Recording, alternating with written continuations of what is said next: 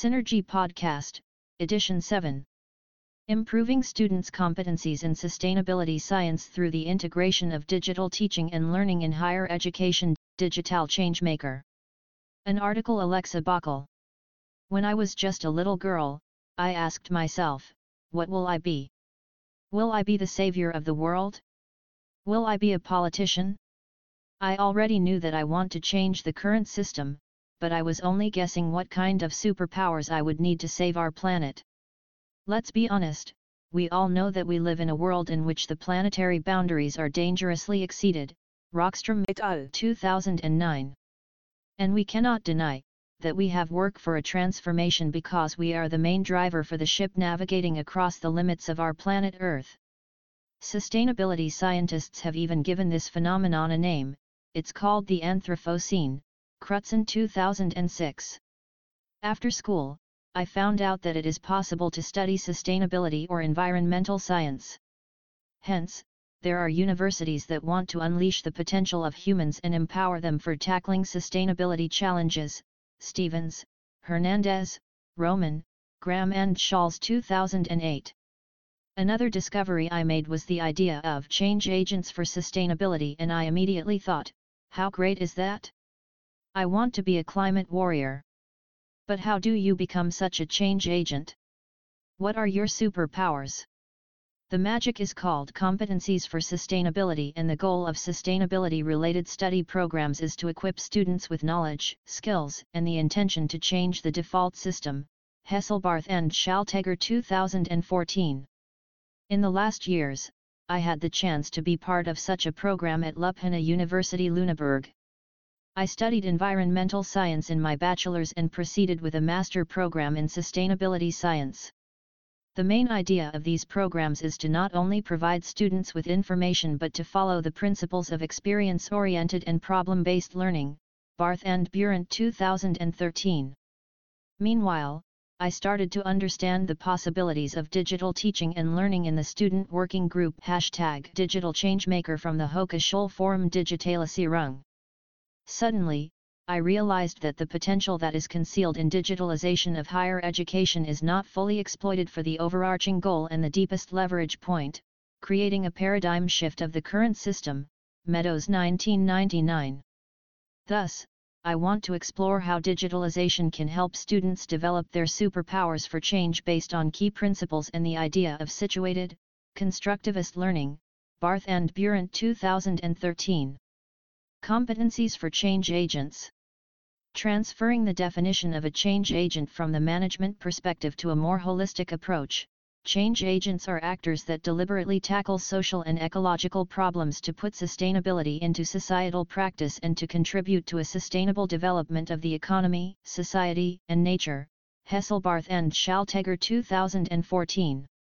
Their superpowers called competencies for sustainability are described in several frameworks, for example de Haan 2006, Lozano, Merrill, Sammalisto, Ceulemans and Lozano 2017, and are synthesized in Wiek, Withycombe and Redman, 2011. They describe the key competencies as systems thinking competence, anticipatory competence, normative competence, strategic competence, and interpersonal competence. So, what do these abstract terms actually mean? Change agents need the ability to analyze complex systems with interdisciplinary perspectives, across geographical borders and include quantitative and qualitative data while examining the system's dynamics and its characteristics, systems thinking competence. This is why I had to study a broad variety of disciplines, for example chemistry, ecology, management, politics, combined with international problems and contrary claims from different stakeholders. To be open, I wasn't always happy about that. Standing in a laboratory and experimenting with toxic substances was never my dream life, but now I'm able to understand system dynamics and their drivers from a lot of perspectives. That is accompanied by the anticipatory competence which contains future-oriented creativity without losing the systematic understanding and the ability to integrate uncertainty. Useful methods for example simulation and scenario analysis play a central role as well as risk-related perspectives. The realization of these scenarios and visions demands strategic competence to design and implement transitions and governance aspects. At Leuphana University Lüneburg, transdisciplinary projects are an essential part of our curriculum. And with transdisciplinary, we refer to the integration of knowledge from society that are not part of the scientific bubble, Lang et al. 2012. Therefore, the environmental students are confronted with real-world problems from real-world people and we can experience the consequences of our actions in projects. The normative competence refers to the knowledge of different values, principles, and goals and the required sensitivity which results from ethical and justice issues. With the aim of creating a shared undertaking, interpersonal competence is necessary for collaboration, negotiation, leadership, empathy, transcultural thinking, and managing diversity. Students are sometimes not a fan of group work and being forced to reflect. I had to leave my comfort zone several times, facing my own negative impact and to question my behavior. Fortunately, to change your own behavior is also part of your educational training in sustainability. How can the process appropriation of competencies be supported by digital tools? This illustration shows how global, real, local, and virtual levels fade into one another, based on human acting, knowing and being. Potential of digitalization for sustainability education. Reading the Synergy magazine, we might agree that digital teaching and learning inherits potential. But why is it especially important for sustainability education? Barth and Burandt, 2013, stated that the intercultural perspective, interdisciplinary communication, knowledge generation, and process and project management are among others essential elements of sustainability education. I experienced that the diversity in knowledge of my fellow students is high and online courses in the first semesters can provide them with basic information on theory to create a shared level to start from. Further, the seminars often include group work as we must train our interpersonal competency. Therefore, we need a communication and project management platform that protects our data and facilitates mutual learning processes. An online wiki can help to create shared knowledge above disciplinary boundaries and to train systems thinking competency by linking different topics.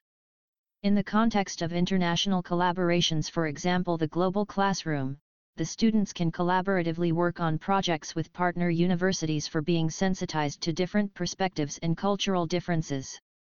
For this, video communication and flexible learning rooms that can be adapted to the situation are required, for instance recorded slash live lectures from the partner university, video communication in groups of several students, Caniglia, John, Bellina, Laubichler and Lang 2017.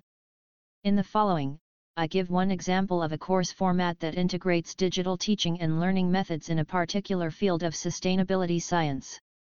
It is built upon courses that were part of my study program at Leuphana University Lüneburg and are developed further. Sustainable entrepreneurship as an example. Sustainable entrepreneurship is a prominent topic in sustainability science. The concept makes use of business opportunities while acknowledging planetary boundaries and solving sustainability problems. Shepherd and Patzelt 2011 I always liked these courses as they provide you with formal knowledge about the theory of sustainable entrepreneurship as well as the opportunity to gain hands-on experience on how to develop business models. Hence, the described approach integrates blended learning, design thinking, pitch training and communication on online platforms in an international context. For this course, it is vital to collaborate with an international partner university to enable the students to deal with different contexts and values, related to normative and interpersonal competencies. At the beginning of the course, the students have to take part in an online course on the theory of alternative forms of entrepreneurship, social and sustainable entrepreneurship, ecopreneurship.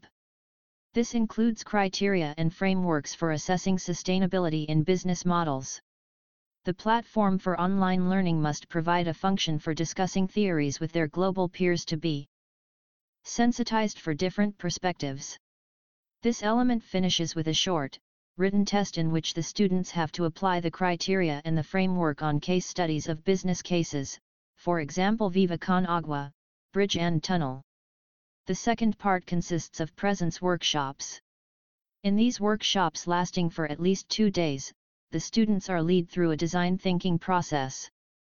During the first day, they have to develop a deep understanding of the globally relevant problem they want to tackle in a small group, systems thinking competence, applying the systems theory of Donella Meadows, 2008.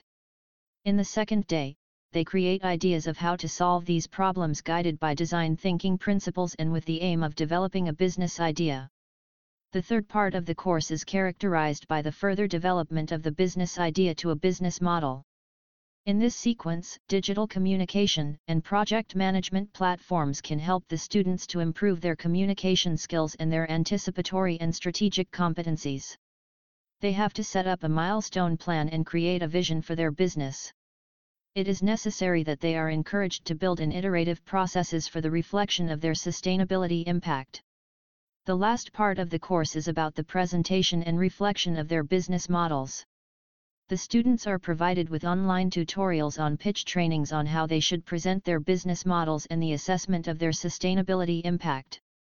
During the last session, the students meet in person to hold their presentations in front of their local peers while they are video conferencing with their global peers. After each presentation, the local and the global group reflects upon each other's sustainability impact and whether they have integrated global interconnections and interdependencies. This course is only an example, but the principles can be applied to different topics. The necessary elements are local and offline group work, international context, the understanding and analysis of real-world problems and the development of possible solutions while keeping in mind different interests. Caniglia, John, Bellina, Lang, Wiek, Cohmer and Laubichler 2018. Don't forget your principles. Even though the digitalization of higher education has a lot of advantages, the main disadvantage has to be included in any steps taken, the ecological footprint of data and hardware. We have to take into account the increase of technical devices that are necessary for teaching and the amount of energy that is necessary to run the devices and servers on which the data is stored. Resources as rare earths are needed for other transformations for example in the energy sector and in infrastructure. Further, global justice takes a crucial role in digitizing higher education. If we talk about digital education for sustainability, we cannot abandon our sustainability principles while pretending to fight for it. When I was just a little girl, I asked myself, what will I be? At this point, I know what I am, a hashtag digital changemaker trying to accelerate education for sustainable development by integrating digital teaching and learning. We need to use every opportunity to make people reflect upon their actions and equip them with knowledge, tools, and skills to solve sustainability problems. For more information on this post, please visit page 21.